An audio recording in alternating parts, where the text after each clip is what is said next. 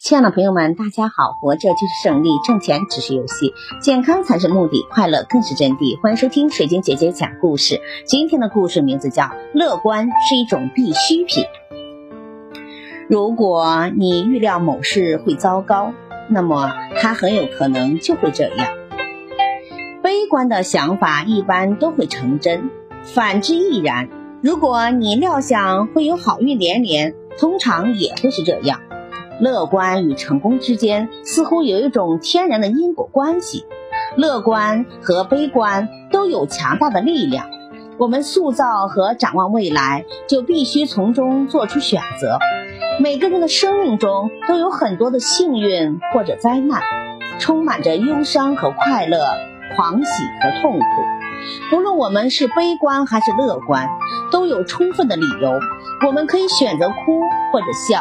祝福或者诅咒，这是我们的决定。选择用什么样的眼光来看待人生，是在希望中昂首阔步，还是在绝望中低头长叹？我希望展望未来，我选择注意积极面，忽略忽视消极面。我之所以是个乐观主义者，更多的是因为我的选择，而非天性。当然，我知道。生命中总存在着悲伤。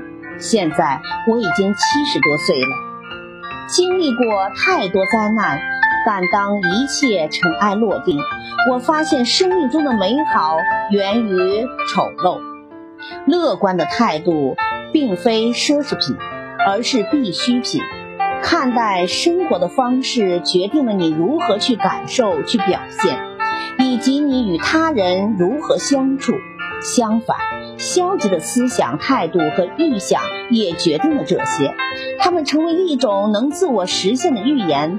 悲观会使生活阴沉下来，没有人愿意生活在其中。几年前，我开车去一个加油站加油，那天天气很晴朗，我心情很好。当我进站付油费的时候，服务员对我说：“你感觉怎么样？”这个问题有些莫名其妙。但我感觉很好，就这样跟他说了。他脸色不大好，他说：“你脸色不大好呀。”我十分惊讶，于是我告诉他：“我的确感觉不错，但已经不再信心十足了。”他继续满怀信心地说：“我的脸色不好，皮肤有着发黄。”我心神不宁地加离开了加油站，开了一个街区以后。把车停在路边，照镜子看我的脸。我怎么了？是不是得了黄疸病吗？没什么事儿啊。回到家的时候，我开始想吐。我的肝胆是不是出问题了？我不会染上什么怪病了吧？我再次去那个加油站的时候，感觉还是很好，也明白了究竟是怎么回事。这个地方最近涂了一些明亮、像胆汁的黄色的油漆。灯光从墙上反射过来，让里面的人看起来就有点得了肝炎似的。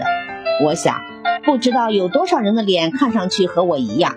我的心情因为与一个陌生人的短暂交谈，整整改变了一天。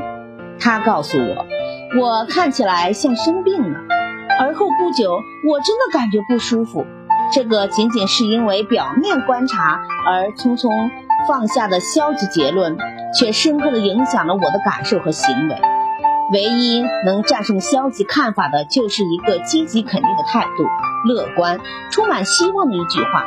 最让我欣慰的是，我是在一个有着乐观主义、光荣传统的国度里成长的。